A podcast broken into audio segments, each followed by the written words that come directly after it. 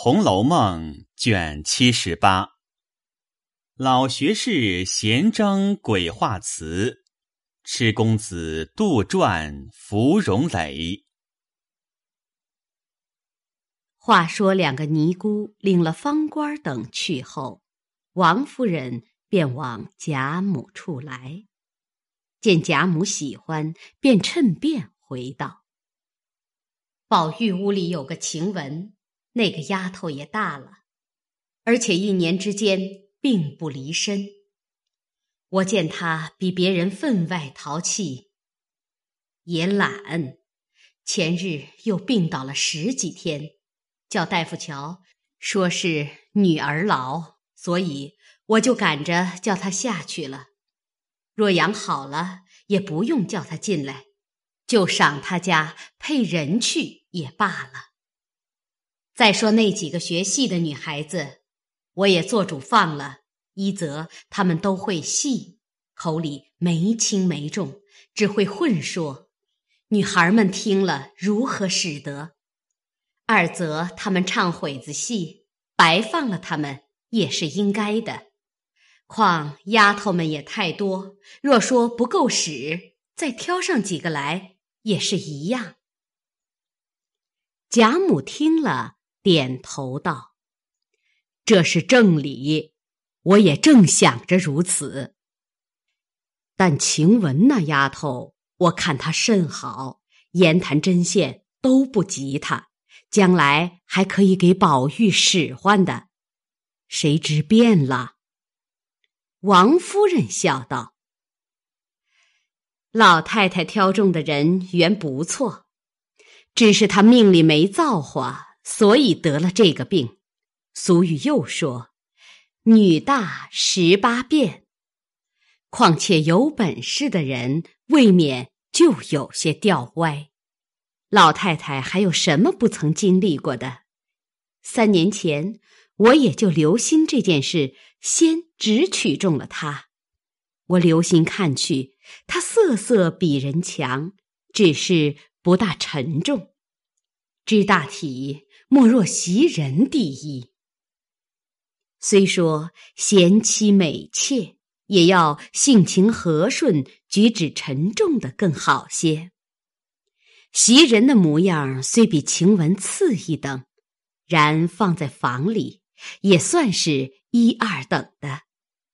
况且行事大方，心地老实，这几年从未同着宝玉淘气。樊宝玉十分胡闹的事，他只有死劝的，因此品宅了两年，一点不错了。我悄悄的把他丫头的月钱止住，我的月份银子里批出二两银子来给他，不过是他自己知道，越发小心孝好之意，且没有明说。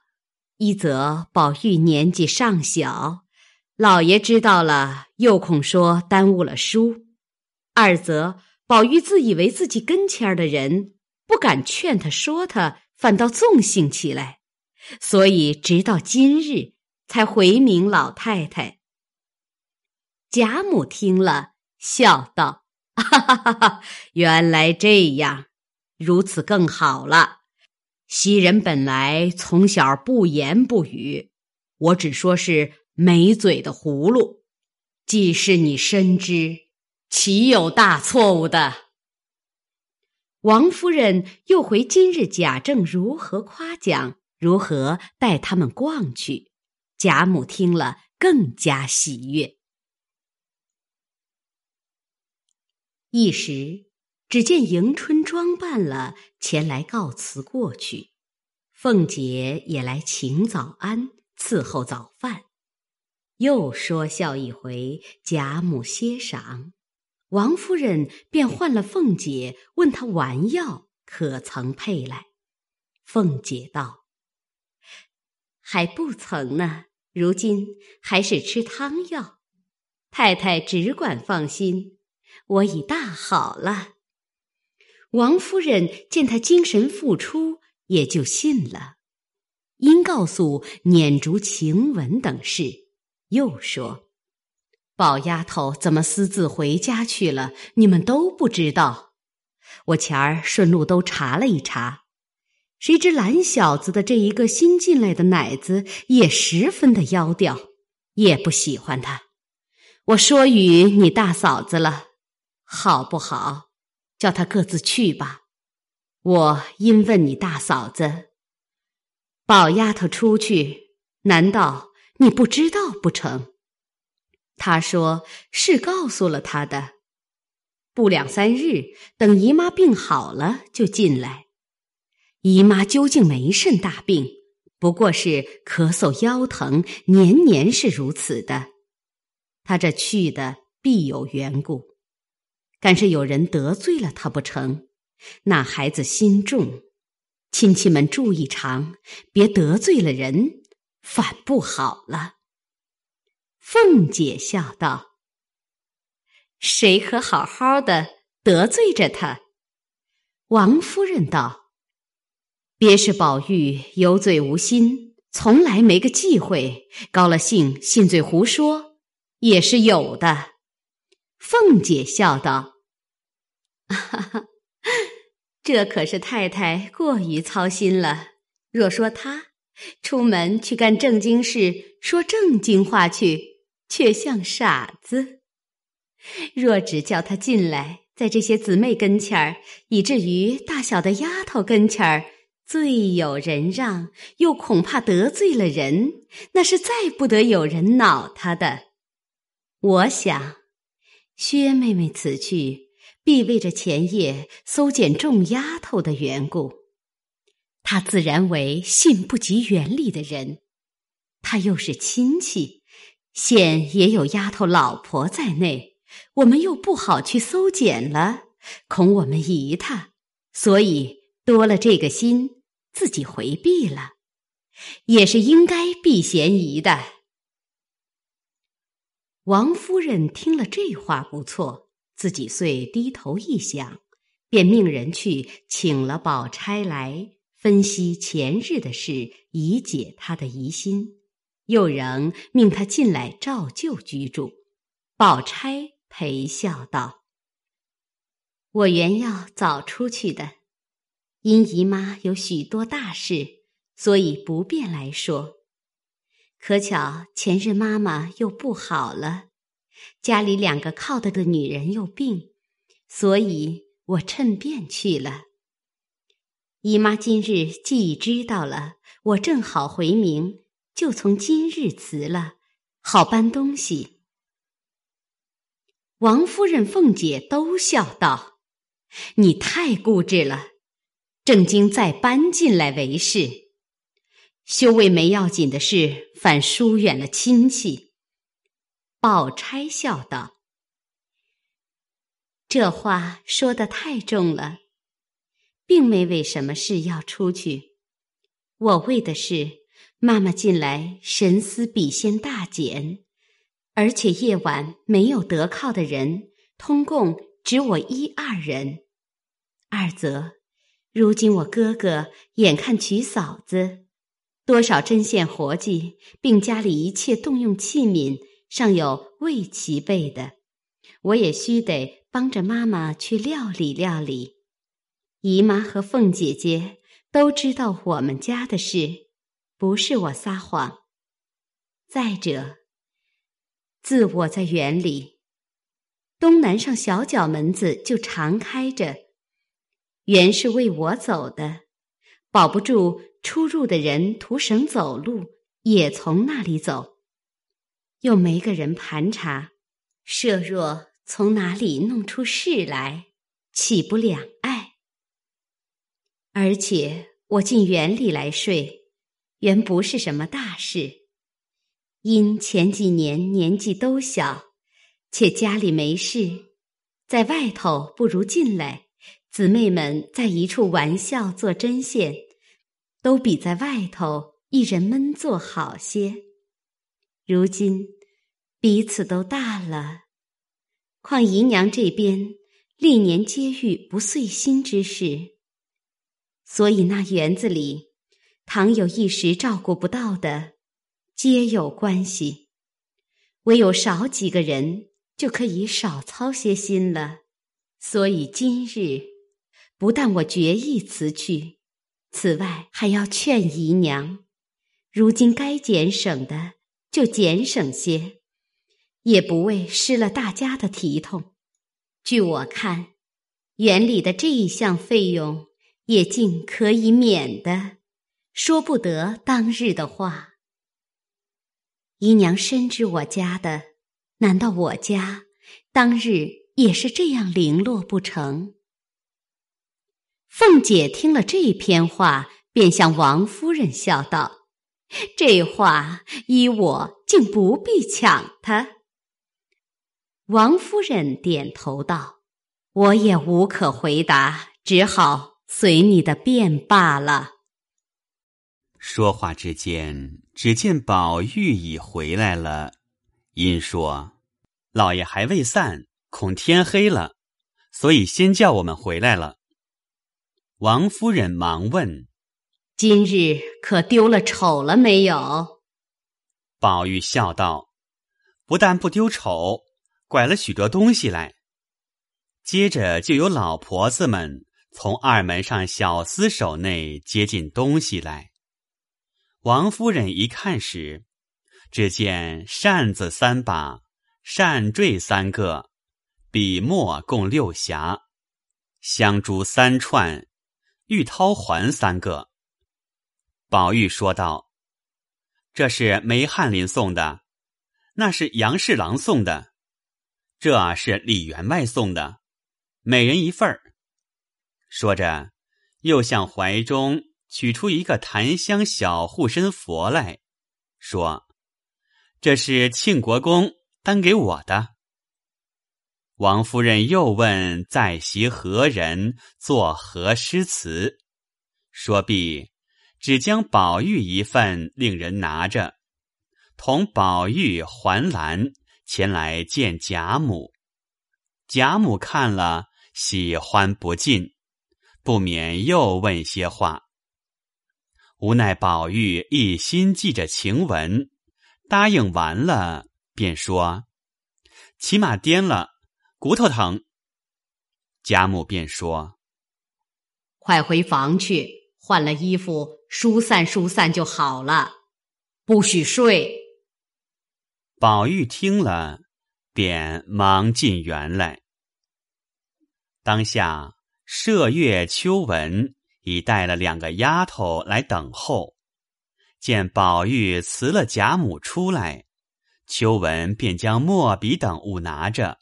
随宝玉进园来，宝玉满口里说：“好热。”一臂走，一臂便摘冠解带，将外面的大衣服都脱下来。麝月拿着，只穿着一件松花绫子夹袄，襟内露出血点般大红裤子来。